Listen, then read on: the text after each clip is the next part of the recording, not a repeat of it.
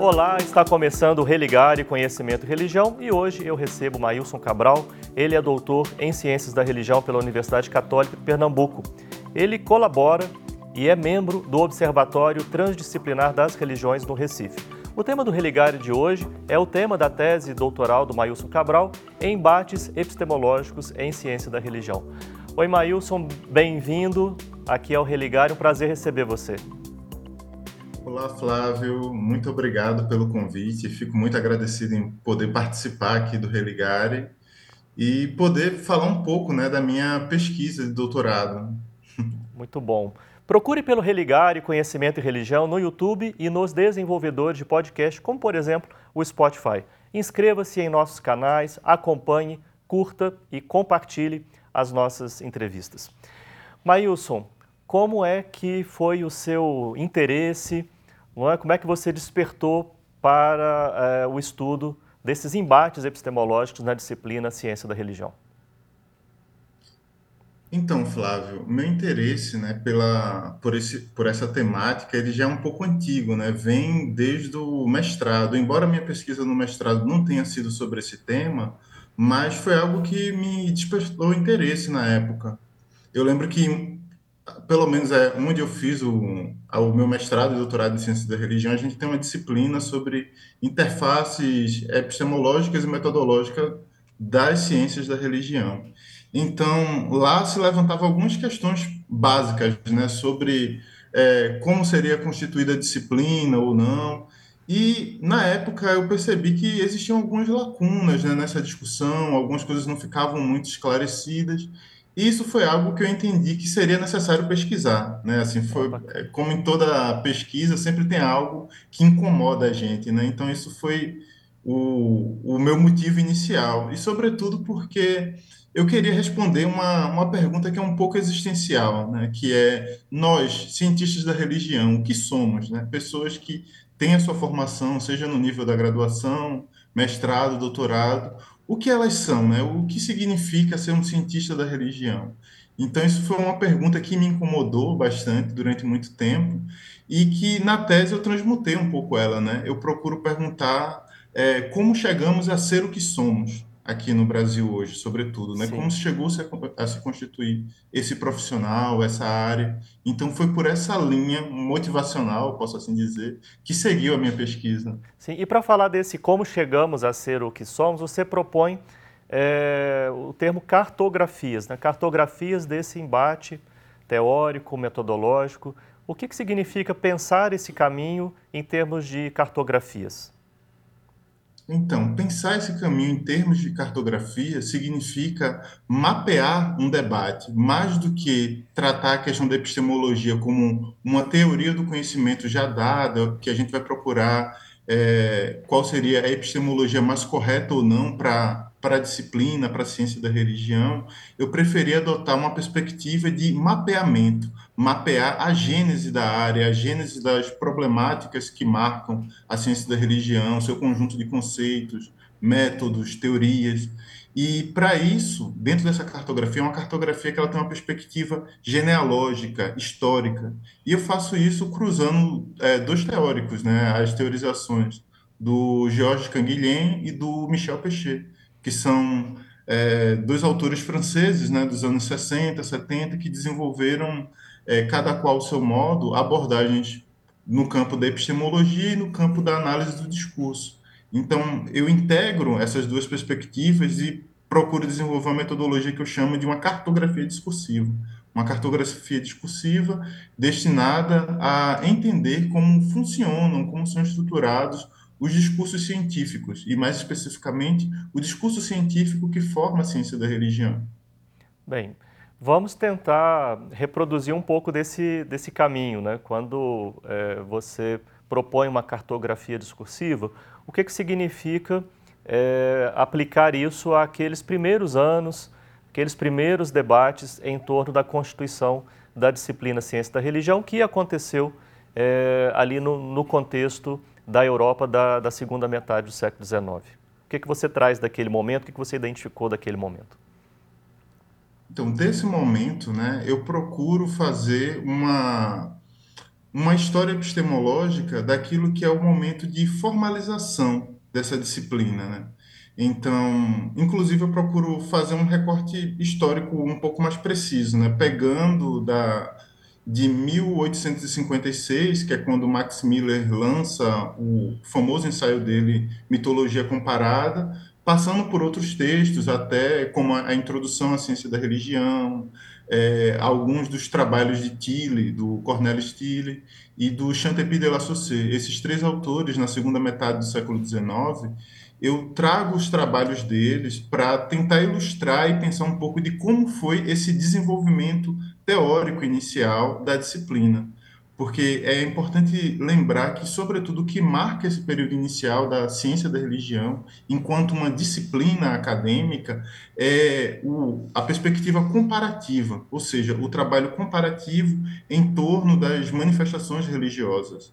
Então, a partir de Max Miller, sobretudo na introdução à ciência da religião, ele vai propor uma formalização para esse estudo comparado da religião, vai propor a ideia da ciência da religião enquanto uma disciplina e também dividindo-a em duas frentes de trabalho, uma responsável pelo estudo comparado das religiões e outra responsável responsável por um estudo mais teorético sobre as religiões, uma dimensão mais subjetiva das crenças humanas. E esse recorte que ele propõe para a disciplina é algo que persiste nesses outros autores, como o Tilly, como o Chantepie de la Saussure, e é algo que também é perceptível durante a primeira metade do século XX da ciência da religião. E é importante a gente fazer uma, uma distinção aqui. Nesse momento que marca o surgimento da ciência da religião, lá na segunda metade do século XIX, ela aparece como uma proposta de uma disciplina acadêmica. Mas aqui é preciso a gente distinguir disciplina de uma formação específica. Ela surge como uma disciplina que vai ser ofertada em cursos de filosofia, em cursos de teologia, é, em cursos de história, mas que não vai se tornar uma formação específica. Então, durante essa primeira metade do, ou melhor, durante a segunda metade do século XIX e ainda durante a primeira metade do século XX, a ciência da religião ela aparece como uma disciplina em que é, ela é reconhecida mais pela prática daqueles que estão ministrando ela do que por uma formação específica. Sim. As formações específicas em ciência da religião só vão surgir já na segunda metade do século XX, Sim. que é um momento que também coincide com o surgimento dos cursos de ciências da religião no Brasil. Quando você fala, eu me dedico ao, ao momento da formalização, significa que nós estamos assumindo que antes dessa formalização, um movimento já vinha acontecendo e que tornou possível, né, favoreceu é, o surgimento dessa organização é, acadêmica. Você chega a fazer alguma consideração sobre esses antecedentes da, da disciplina, esse ambiente intelectual e acadêmico que tornou possível é, a ciência da religião? Sim, Flávio, eu procuro mostrar algum desses antecedentes, né? Sobretudo, o que vai marcar esse esse pré-momento, né, da formalização da ciência da religião vai ser uma proximidade com a filologia ou a ciência da linguagem, né? É, isso é até um pouco contraproducente com o que a gente conhece como história da ciência da religião aqui no Brasil, porque pelo modo como ela surgiu em nosso país, a gente tende a pensar que ela vem com uma relação muito íntima com a teologia, enquanto na forma como ela aparece no século XIX, ela vem muito mais próxima da mitologia comparada e da filologia comparada. Isso porque, sobretudo, entre o final do século XVIII e início do século XIX, é, aconteceu um movimento muito importante de tradução de textos é, advindo das culturas e dos povos do Oriente. Né? Então, sobretudo, isso teve uma grande concentração em países como a Inglaterra, a Alemanha, a França, né? países colonialistas, né? é importante dizer né? também isso. Então, havia uma necessidade de entender como se pensavam esses povos. Né? Então, o primeiro trabalho que vai chamar a atenção disso é um trabalho de tradução de textos desses povos, dessas culturas. E esses textos que são traduzidos são textos de teor religioso. Então, isso de, de início é algo que vai chamar atenção para a formação da disciplina Ciência da Religião, que vai se concentrar inicialmente num trabalho de comparação, mas de conteúdos documentais, não tanto de, das, entre as religiões especificamente, mas nos textos das tradições sagradas. Isso vai marcar esse momento inicial, sobretudo pela sua relação com a mitologia e com a filologia comparada. Sim. Isso porque até o próprio Max Miller, por exemplo, ele foi um mitólogo, ele foi um cientista da linguagem para a época dele também. Então há essa, esse antecedente, assim como também há uma relação muito íntima com a filosofia. Né? Sobretudo, a gente pode destacar aqui uma proximidade com a filosofia de Emmanuel Kant, né? sobretudo no, na necessidade que vai acontecer de fazer uma formalização para aquela ciência. Então, para se pensar ela formalmente, há uma necessidade também, pelo menos no caso do Max Miller, de recorrer à filosofia. E no caso do Cornélio Stille, de se recorrer também à história, à perspectiva histórica dentro do trabalho da religião comparada. Então, esses são alguns dos antecedentes que marcam, né, assim, teoricamente, aquilo que vai ser a base da ciência da religião nesse momento. Mailson, uma coisa que você disse é, foi sobre o reconhecimento daquele é, ambiente é, colonialista em que surge a ciência da religião. O próprio campo de pesquisa, é, em alguns casos, chegou a ser financiado né, por essa indústria é, colonialista. Que importância tem para nós, cientistas da religião, o reconhecimento desse momento e assumimos uma postura crítica com relação a, a essa situação? É, ótima pergunta, Flávio. Eu acho que isso é fundamental hoje é, para o nosso pensamento enquanto cientistas da religião, porque dentro da história da ciência da religião, e não só da ciência da religião, mas como da antropologia, das diversas ciências que surgem ali na segunda metade do século XIX, o começo do século XX, elas vieram de um, eu, de um ambiente europeu, é, centrado numa, numa visão muito, muito cristã, a gente pode dizer assim, com relação a outras religiões. Então, isso marcou, assim, ideologicamente, muitos trabalhos em ciência da religião, a perspectiva de muitos teóricos, de áreas inteiras, né? Então, há todo um movimento que vai surgir, sobretudo, a partir da segunda metade do século XX, de contestação em relação a isso, né? Toda a perspectiva decolonial, feminista, então que vão é, nos permitir fazer uma crítica a isso que marcou é, esse momento inicial nos estudos de religião de um modo geral. E acredito que, sobretudo no caso da ciência da religião, é importante lembrar isso porque ela teve seu grande desenvolvimento, desenvolvimento na Europa e nos Estados Unidos, né? Então, assim, quando ela vem chegar ao Brasil, né, ela chega muitas vezes sem um reconhecimento de, dessa trajetória histórica, né?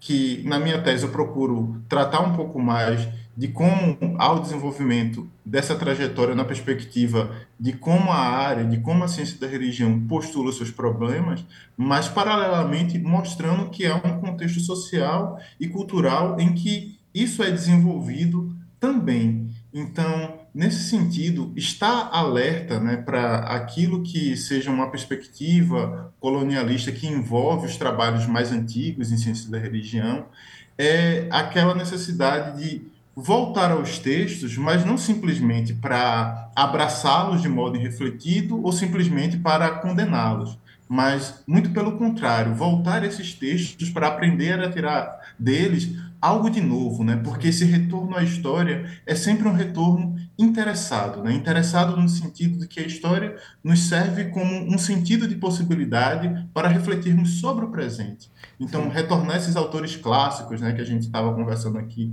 como Max Miller, o Chantepie de la Saussure, é, o Cornel Stille, não é simplesmente para reproduzir aquilo que, é, aquilo que eles disseram, mas para entender como, numa dada época, essa ciência surge, quais foram as suas dificuldades, quais os preconceitos daquela época, porque é importante lembrar que talvez no futuro também outros pesquisadores venham olhar para esse nosso tempo e vejam, olha, eles tinham alguns preconceitos ali que eles não prestavam muita atenção, né? Então, é esse retorno à história também é um movimento autocrítico, né? É necessário haver esse movimento autocrítico na ciência. E é isso que, sobretudo, marca de fato o discurso científico, a sua capacidade de se retificar, de ser retrabalhado, né? E isso diferencia de outros discursos, né?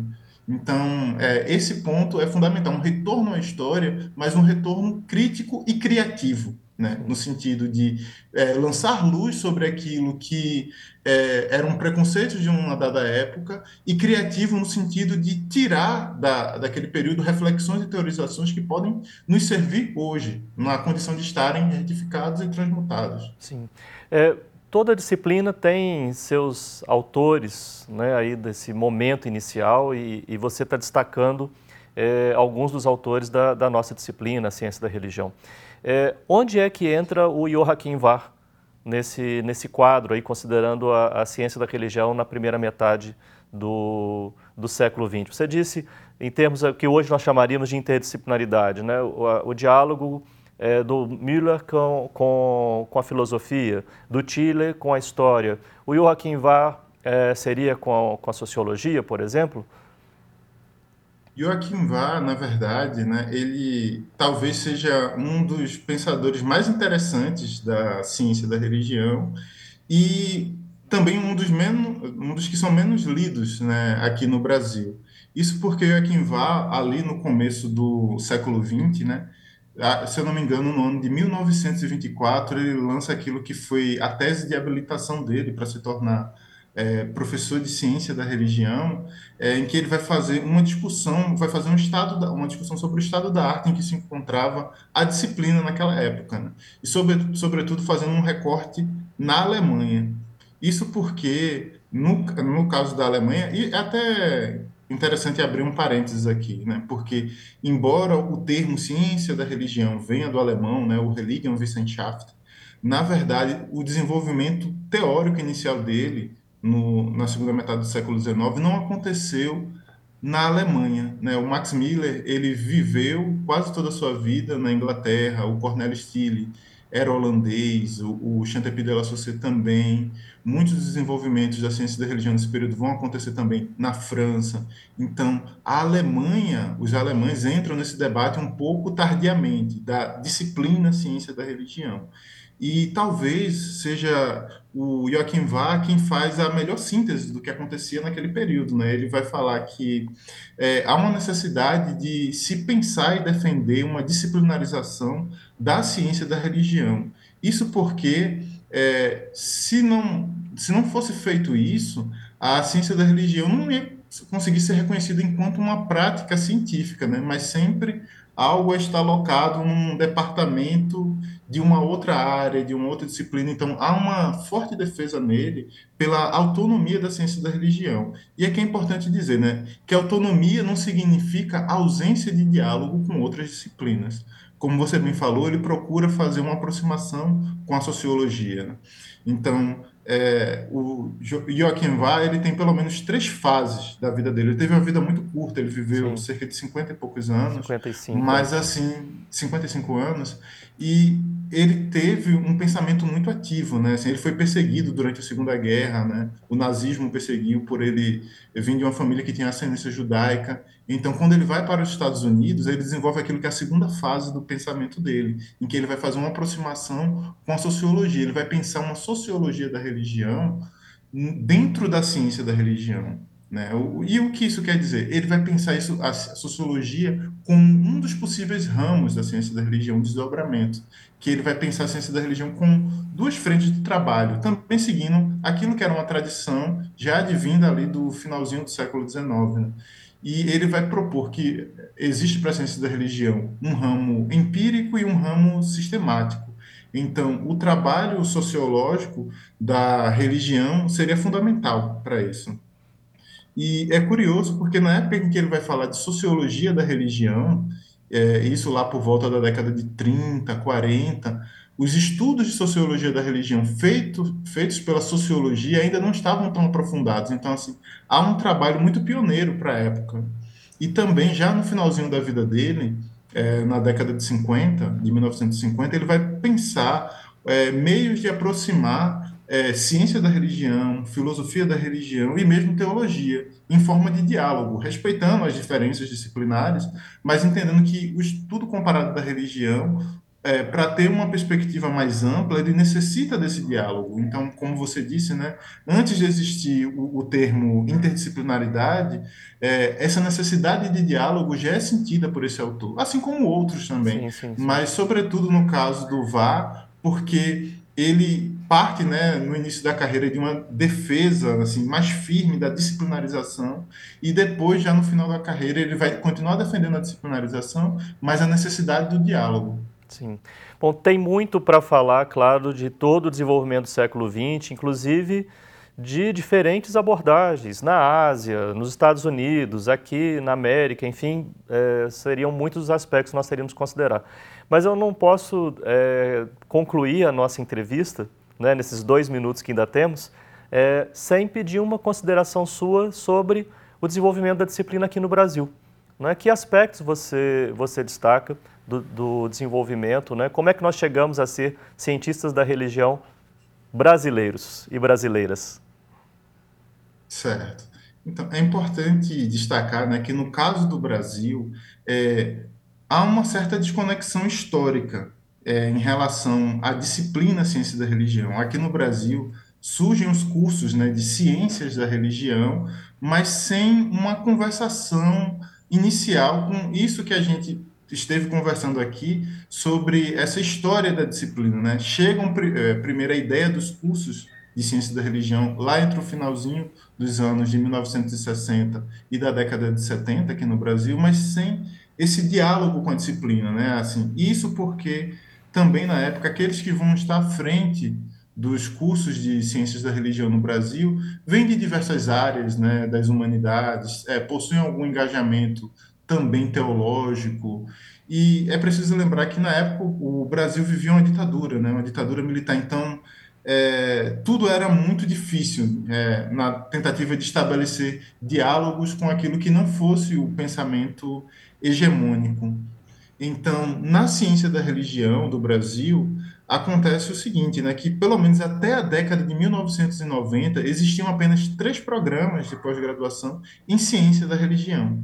Então, todo o diálogo que era feito até nesse período, ele era muito restrito, né? Então, por exemplo, se um professor adivinha da teologia, adivinha da, das ciências sociais, ele tem é, trazia como histórico e como bagagem aquilo que era a sua formação diária inicial. Mas essa situação começa a passar por um, novo horizonte, uma mudança de perspectiva, é, sobretudo no início do século XXI aqui no Brasil, onde se, se começa um movimento de tentar entender aquilo que são os teóricos, é, quais são os problemas metodológicos da ciência da religião, e a tentativa de se construir não apenas a ideia das ciências da religião como uma área ou um campo de pesquisa, mas também a necessidade de integrar a ideia da ciência da religião enquanto uma disciplina específica, enquanto uma prática científica. E, sobretudo, nos últimos dez anos, né, de 2013 para cá, o movimento de pesquisadores, de autores, autoras nesse debate tem crescido bastante, né? o que acende uma nova esperança para a gente, no sentido que a área hoje, as pessoas que compõem essa área passam a entender e a integrar esses, é, esses dois laços né? entre, entre o passado e o presente, tanto no Brasil como fora, na possibilidade de poder criar novas é, possibilidades de partida da ciência da religião daqui para frente. Então, em certo sentido, isso é muito bom. Vivemos um, um momento, do ponto de vista teórico, muito importante para a área no Brasil. Muito bem, Mailson, muito obrigado. Já deixo o convite para a gente continuar a história. Teve muita coisa que não deu para a gente conversar hoje. Então, vamos pedir o Leonardo Apolinário, nosso produtor, para agendar uma futura conversa para você retornar aqui ao ao Religário. Muito obrigado pela sua participação com a gente hoje. Somos um projeto de extensão do Programa de Pós-Graduação em Ciências da Religião da PUC Minas. Conheça mais sobre as nossas atividades e cursos de especialização, de mestrado e de doutorado através da página pucminas.br barra ppgcr. Obrigado a você que nos acompanha, obrigado a toda a nossa equipe aqui na TV Horizonte. Voltamos na semana que vem. Um abraço muito cordial e até o próximo Religare Conhecimento e Religião.